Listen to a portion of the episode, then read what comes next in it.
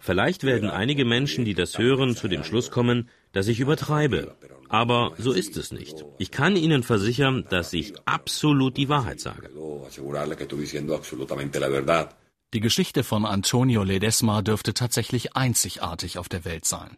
Sie handelt von dem Kandidaten der kleinen oppositionellen Bewegung Bündnis Tapferes Volk, der ganz überraschend am 23. November 2008 die Wahlen zum Oberbürgermeister von Caracas gewinnt, gegen einen prominenten früheren Minister aus dem Chavez-Lager, und dem dann das Regieren unmöglich gemacht wird, mit allen Mitteln.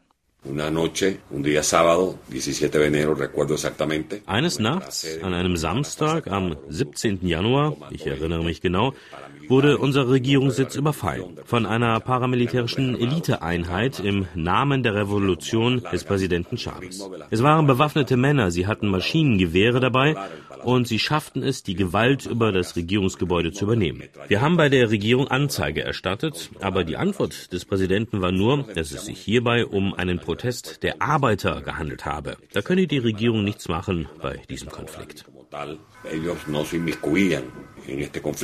Das Rathaus wird weiterhin von Chavez-Anhängern besetzt gehalten.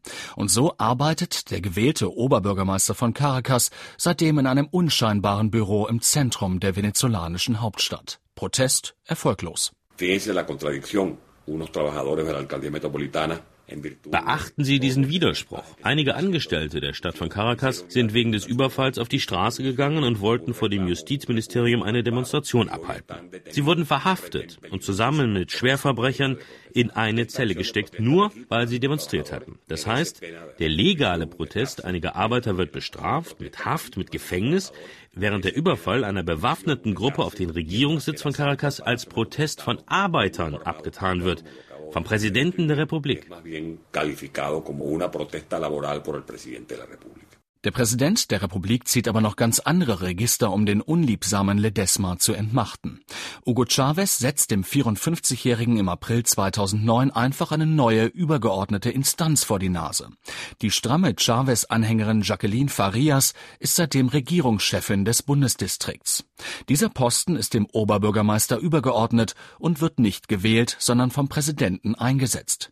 Ledesma muss außerdem die meisten Kompetenzen an Farias abgeben und der Geldhahn wird ihm zugedreht.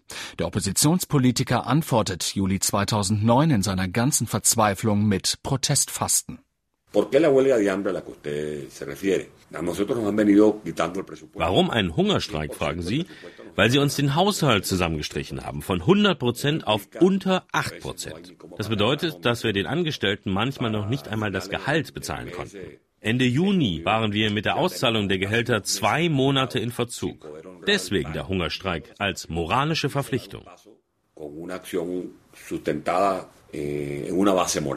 Auf einem improvisierten Matratzenlager im Büro der Organisation amerikanischer Staaten hält der unrasierte Ledesma damals publikumswirksam das blaue Büchlein der venezolanischen Verfassung hoch und sorgt damit auch für Aufsehen im Ausland. Die Liste der Unterstützer wird täglich länger.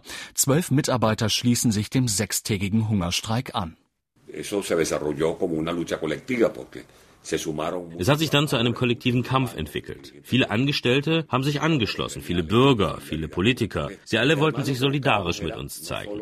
Wir wollten mit dem Hungerstreik ja nicht nur Druck auf die Regierung ausüben, endlich die Angestellten zu bezahlen, sondern auch die Aufmerksamkeit der internationalen Gemeinschaft wecken. Und das ist uns gelungen. Manche sagen, das war eine Heldentat.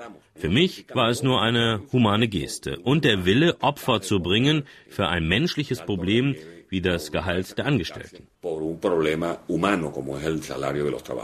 Über 15.000 städtische Bedienstete bleiben beim Durcheinander der Kompetenzen zunächst einmal auf der Strecke. Weil unklar ist, ob nun Farias oder Ledesma sie bezahlen muss, erhalten sie erstmal überhaupt kein Geld. Während die Anhänger des Präsidenten den Hungerstreik ins Lächerliche ziehen und Ledesma auffordern, er solle seine Arbeit machen und nicht so eine Show abziehen, wundert sich der frühere Präsidentschaftskandidat und Journalist Teodoro Petkov über die fehlende Reaktion aus dem Ausland. El caso Ledesma es verdaderamente un abuso Der Fall Ledesma ist wahrhaftig ein Missbrauch von Macht, der einige Länder dieser Welt eigentlich beunruhigen müsste. Sie sollten bei Präsident Chavez anfragen, was da los ist. Ledesma wurde von 800.000 Caraqueños gewählt. Sie haben ihm dann nicht nur per Gesetz alle Befugnisse weggenommen und seinen Haushalt auf ein Zehntel zusammengestrichen, sondern es wurde ihm von Präsident Chavez auch noch eine Person vor die Nase gesetzt. Und die übernimmt die Kontrolle über die Krankenhäuser, die Schulen, den öffentlichen Verkehr, die Polizei oder auch die Feuerwehr. Die Regierungschefin des Bundesdistrikts, Jacqueline Farias, will aber mehr. Die neuen Angestellten sollen außerdem auch gleich auf Linie gebracht werden. Eines Tages ist die vom Präsidenten ernannte Gouverneurin bei der Leitung der Feuerwehr vorstellig geworden und hat eine Rede gehalten, die sich mit wenigen Worten so zusammenfassen lässt. Mit dem heutigen Tag seid ihr ein Teil der Revolution. Ihr seid sozialistische Feuerwehrleute. In welchem Land der Welt gibt es kommunistische, sozialistische oder sozialdemokratische Feuerwehrleute? Feuerwehrmänner sind Feuerwehrmänner. Sie sind dazu da, Feuer zu löschen bomberos son bomberos. Los bomberos están para apagar fuego. Die Geschichte von Antonio Ledesma dürfte einzigartig auf der Welt sein, aber sie ist noch nicht zu Ende. Sie erzählt von einem machtlosen Oberbürgermeister, der nicht aufgeben will, dem immerhin Gelder zurückerstattet werden, sodass er nachträglich die Gehälter seiner Angestellten bezahlen kann, der aber auf Hilfe von außen in dem ungleichen Kampf mit Jacqueline Farias und Hugo Chavez nicht hoffen darf. Theodoro Petkov appelliert an die Regierungen im Ausland que tendrían que, no digo romper relaciones ni mucho menos, pero sí, caramba, Sie sollen nicht die diplomatischen Beziehungen abbrechen. So weit brauchen sie nicht zu gehen. Aber Caramba, sie sollten sich über das, was hier geschieht, zumindest Sorgen machen. Es kann nicht sein, dass der Bürgermeister einer Hauptstadt so entmachtet wird. Aber keine einzige Regierung dieser Welt hat je nachgefragt, was passiert da eigentlich bei euch? Das finde ich sehr schlimm, sehr schlimm für die Verteidigung der Demokratie preguntando, bueno, pero ¿cómo es esto? Me parece muy grave, muy grave para la defensa de la democracia.